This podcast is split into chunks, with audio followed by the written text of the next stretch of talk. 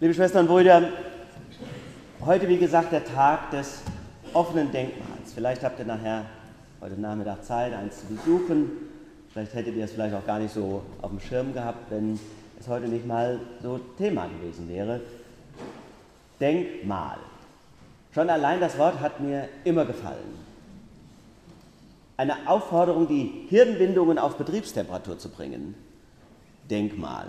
Macht das Oberstückchen klar. Denkt doch mal nach. Worüber soll man bei Denkmälern eigentlich nachdenken? Oder geht es vielleicht gar nicht ums Nachdenken, sondern nur um den Erhalt von alter Bausubstanz, um Konservierung, um die Bewahrung des Ewiggestrigen? Ich weiß ja noch ganz genau, wie ich ganz neu in der Gemeinde war und plötzlich flatterte ein Brief bei mir auf dem Schreibtisch. Nämlich stand drin, dass die Christuskirche unter Denkmalschutz gestellt werden sollte. Habe ich gedacht, ach du liebe Zeit. Das hat man ja nicht beantragt, das passiert. Das war im Juni 2008. Und da habe ich gedacht, auch das noch.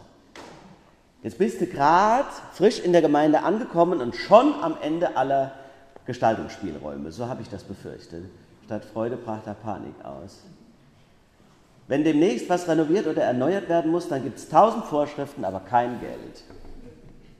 Tja, so kenne ich es nämlich aus meinem Heimatort, wo der ganze Stadtkern unter Denkmalschutz gestellt ist. Das Problem aber ist, da leben noch Menschen. Das ist kein Museum. Die, die da zu Hause sind, wollen in modernen Wohnungen leben, wollen vielleicht mal was verändern, umbauen, renovieren. Aber da hast du gleich die Denkmalbehörde am Hals mit ihren eigenen Vorstellungen und wenig Fördergeldern. Das ist eben der Konflikt zwischen Bewahrung und Erneuerung, zwischen Erinnerungskultur und alltäglichem Leben. Und ich meine ja, das werdet ihr auch so sehen, beides muss miteinander versöhnt werden. Darauf kommt es an. Wie schön wäre das, wenn diese Versöhnung zwischen Bewahrung und Erneuerung in Godesberg gelungen wäre. Hätte man doch Ende der 60er Jahre ein bisschen weniger Geld gehabt und sich ein bisschen weniger wichtig gefühlt und weniger Mut, den aktuellen städtebaulichen Architekturgeschmack für das Nonplusultra zu halten. Die Altstadt wäre erhalten und Godesberg ein Kleinod geblieben. Es gibt ja Experten, die sagen, dass die Städtebaukultur der Nachkriegsjahrzehnte, insbesondere mit der Vorstellung, autofreundliche Stadt wollte man sein, vieles andere mehr, dass diese Städtebaukultur mehr zerstört hat in Deutschland als die Bomben des Zweiten Weltkrieges. Rotenburg ob der Tauber und so ein paar Ausnahmen abgesehen. Tja. Nun gut, hier in der Christuskirche sind wir jetzt Denkmal und leben versöhnt damit. Also bei mir ist das auf jeden Fall so. Ich bin dankbar für die gute Zusammenarbeit mit den Mitarbeitenden der Behörden und auch dankbar dafür, dass es überhaupt Denkmäler gibt und das Bewusstsein für die Notwendigkeit ihrer Erhaltung. Denkmal. Worüber soll man denn jetzt bitte schön nachdenken? Ich meine ja, du sollst darüber nachdenken, dass alles, was du bist und hast, eine Geschichte hat. Und zwar eine Geschichte, die über dich hinausweist. Wenn ein Kind das erste Mal begreift, die Welt, die Eltern, das Haus, die Straße, die Stadt, das war alles schon da, bevor es mich gab, dann ist das eine faszinierende, aber auch ungeheuerliche Vorstellung. Ich weiß noch ganz genau, wie völlig entgeistert ich meine Mama gefragt habe, Mama, wenn ihr alle schon da wart, ja, wo war denn dann ich? Das ist doch eine gute Frage. Keine Ahnung, was meine Mutter damals geantwortet hat, aber vielleicht habe ich ja schon damals aus diesem Grund entschlossen, Theologie zu studieren, um mal diese grundsätzlichen Fragen zu klären. Ja, ihr Lieben, es ist eine faszinierende, aber auch verstörende Erkenntnis. Wie kann es sein, dass die Welt sich gedreht hat ohne mich? Ja, doch, doch. Wir Erwachsenen haben uns an diesen Gedanken gewöhnt. Aber ich glaube, wir sind nur intellektuell in der Lage, das nachzuvollziehen, dass wir es wirklich begreifen, das geht an die Grenze. Denn da müssten wir ja in der Lage sein, über uns hinauszudenken. Theologisch gesprochen heißt das, transzendenzfähig werden, also quasi die Grenze überschreiten, Gott ins Kalkül ziehen.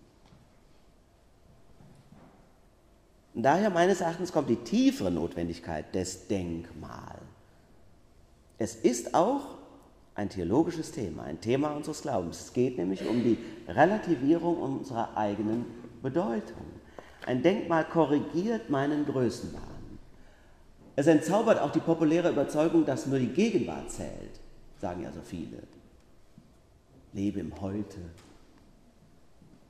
Nur das Jetzt und Hier ist wichtig.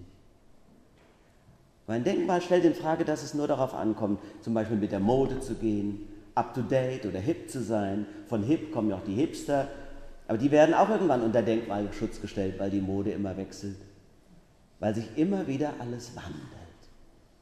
Aber das Gegenteil ist genauso wahr, dass nämlich immer alles gleich bleibt. Ich bin davon überzeugt. Ja, es gibt WLAN, gab es vielleicht beim Vater noch nicht. Globalisierung wusste auch der Großvater noch nicht, was das ist. Aber das, was die Menschen wirklich bewegt, was sie umtreibt, was sie ausmacht, was sie fühlen, das wird durch Jahrzehnte und Jahrhunderte immer das Gleiche sein. Und das hat auch mit Gott zu tun. Und davon künden die Kirchen, diese besonderen Denkmäler, Denkmal. Die Christuskirche ist jetzt offiziell Denkmal, aber eigentlich ist es jede Kirche, finde ich. Eine Erinnerung, ein Mahnmal, eine unaufdringliche Infragestellung meiner Autonomie. Du lebst, will diese Erinnerung sagen, in Verbindung, in Verbindung mit Gott und mit den vielen anderen Menschen, auch denen vor und nach dir. Und eine Kirche ist, wie ich meine, eine Einladung, darüber nachzudenken. Auch ein Ort, um auszuruhen. Eine Insel mitten in der Welt, um um Hilfe zu bitten, Fragen zu stellen. Die wichtigen Fragen. Was war vor mir? Was kommt, wenn ich nicht mehr da bin? Und was ist der Auftrag in der mir geschenkten Zeit? Wo ein weltliches Denkmal ja nur allgemein erinnert, wird die Kirche konkret, weil sie von der Hoffnung zeugt, von Jesus erzählt und von den Menschen, die von ihm bewegt worden sind und an ihn glaubten. Eine Kirche ist ein Platzhalter Gottes in der Welt. Oft die einzige Predigt, die Menschen heute noch hören und verstehen. Im Urlaub habe ich wieder so viel Schönes erlebt. Ich habe die Wälder durchwandert und die Berge bestaunt, neue Leute kennengelernt, aber auch mit vielen lieben Vertrauten Zeit verbracht. Aber was mein Herz auch berührt hat, waren wieder mal, eigentlich ist das in jedem Urlaub so, die Kirchen, die ich besucht habe. Angeschaut, drin gesessen, gebetet, die Baukunst bewundert und die ganzen Kunstwerke. Ich erinnere mich zum Beispiel an eine winzige Kapelle, 2100 Meter hoch, das war ein Kampf da hoch. Und dann steht da ein kleines Kirchlein und in den Wänden überall die kleinen Totenzettel, die vor allem bei den katholischen Geschwistern äh, in Gebrauch sind, mit den Bildern derer, die verstorben sind. Da habe ich so gedacht, hier auf die Alm bis hier hoch quälen sich die Menschen mit den Zettelchen ihrer Lieben, ihrer Verstorbenen, um hier an sie zu denken und für sie zu beten. Oder ich denke an eine evangelische Kirche im Allgäu in Kempten, ganz witzig. Im Gottesdienst müssen sie so ein Auf- und Niederspiel machen, denn sie müssen sich, weil die Kanzel mitten im Raum steht, im Gottesdienst umsetzen. Da wird die Bank, wo du eben noch gehockt hast, hochgeklappt, dann drehst du dich einmal um die Bank um, da wird es runtergeklappt. Nett. Tja, von zwei Seiten. Oder ich denke an das war ich noch gar nicht vor langer Zeit, an das einsam gelegene Gotteshaus am Weinfelder Mar in der Eifel. Das gar nicht so weit von hier entfernt. Könnt auch mal wandern gehen. Durch Pest und Armut ist das Dorf dort an dem Mar gelegen, im 16. Jahrhundert total verwaist. Aber die Kirche blieb stehen. An die hat sich keiner gewagt. Aber der Bischof wollte sie abreißen, klar, typisch Kirchenleitung. Nur die Menschen aus dem nahegelegenen Schaltenmeeren haben sie wieder aufgebaut und immer wieder erhalten, weil sie die Kirche so geliebt haben. Und heute beten in ihr die Wanderer, zünden eine Kerze an und wirst auch dazu aufgefordert, offiziell erlaubt, sind so zwei Spricke, darfst du mal dran läuten, wenn du gebetet hast, weil damit deutlich bleibt, weithin hörbar. Diese Kirche ist nicht nur ein Denkmal, sie lebt und sie ist offen für jede Besucherin und jeden Besucher. Christuskirche ist ja auch offen. 2010 haben wir dieses Projekt mit Ingeborgs und vieler ehrenamtlicher Hilfe geschafft und es bis heute nicht bereut. Was für ein Glück. Wenn vier Wochen nach der Öffnung das erste Mal hier ein Schaden gewesen wäre, wäre ich sicher, die Presbyterinnen und Presbyter gesagt, sofort wieder zumachen. Bin so froh, dass bislang das so vielen gut getan hat und auch gelungen ist. Denn jedes Mal ärgere ich mich, wenn ich eine Kirche verschlossen vorfinde. Ich meine, eine geschlossene Kirche ist ein Offenbarungseid jeder Gemeinde. Denn hinter der verschlossenen Tür steckt ein Missverständnis, das sagt, die Kirche ist unser Besitz, es ist unser Eigentum, wir haben Verantwortung dafür, sie gehört uns, wir machen sie deshalb auf und zu, wann wir wollen. Das Missverständnis aber ist, die Kirche gehört ja gar nicht uns. Auch das ist übrigens eine Erkenntnis, zu der der Denkmalschutz drängt oder bittet.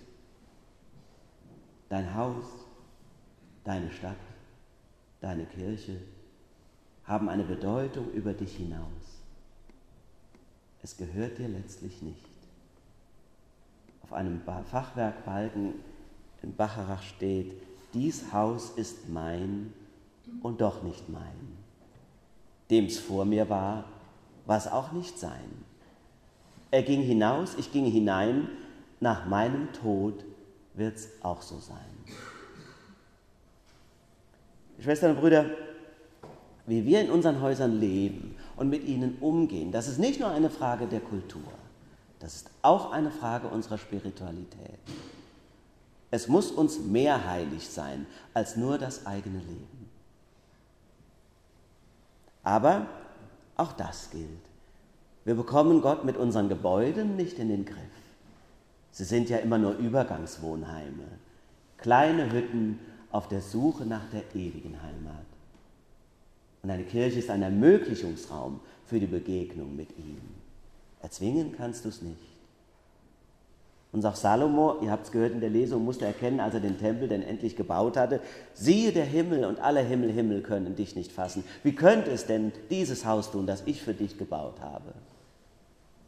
Und dann diese andere wunderschöne Geschichte im Gegensatz dazu und wie eine Interpretation von dem Zöllner Zachäus, diesem kleinen Halsabschneider, der sich ja wirklich von Wuchs zu kurz geraten, deswegen muss ich im Baum verstecken, um Jesus zu sehen. Irgendwie ist doch was spannend an dem, der doch so ein ganz anderes Programm lebt als er.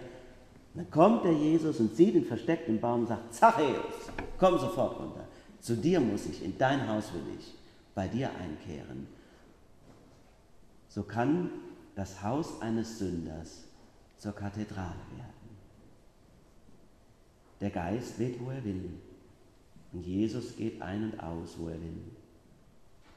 Aber wir sind Denkmäler. Wir sind dankbar für die Denkmäler und Kirchen, die unserem Glauben ein Dach über dem Kopf geben.